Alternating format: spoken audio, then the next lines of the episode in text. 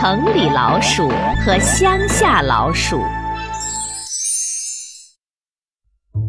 有一只城里老鼠和一只乡下老鼠，一个偶然的机会，他们成了好朋友。乡下老鼠的家安在一个山洞里，里面有一个很大的仓库，仓库里储藏了很多东西。饿的时候，乡下老鼠就吃点仓库里的粮食；渴了，就弄些水喝，日子过得还算自在。一天，城里老鼠到乡下老鼠家里做客，乡下老鼠热情地拿出地里生产的花生、玉米和葡萄来招待他，还拿出私藏的酒给城里老鼠喝。酒醉饭饱后。城里老鼠和乡下老鼠聊了起来。老兄，你过得真差，住的地方又小又窄，吃的尽是些粗粮。明天我请你到我家做客，让你也开开眼界，那才是舒适的生活呢。城里老鼠鼓着圆圆的肚皮说。乡下老鼠一听，羡慕极了，连忙答应了。第二天。乡下老鼠跟着城里老鼠进了城，哇，城里的房子可真高啊！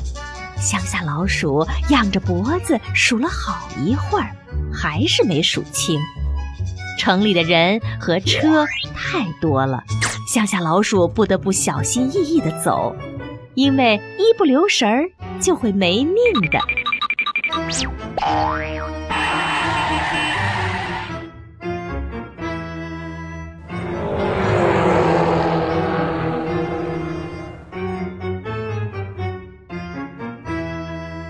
好不容易，他们来到了城里老鼠的家里。乡下老鼠一看，什么都没有，他有些失望。这时，城里老鼠带他来到一个仓库里，乡下老鼠大吃一惊：“哇，这么多蔬菜、瓜果、饼干、奶酪，还有面包，都是些上等的东西啊！”乡下老鼠看直了眼，问：“这是人家的东西，咱们不打声招呼就吃，能行吗？”城里老鼠理直气壮地说：“怎么不行？我常来，你放心吃吧。”这回乡下老鼠敞开肚皮吃了个饱，开心极了。只是乡下老鼠不明白。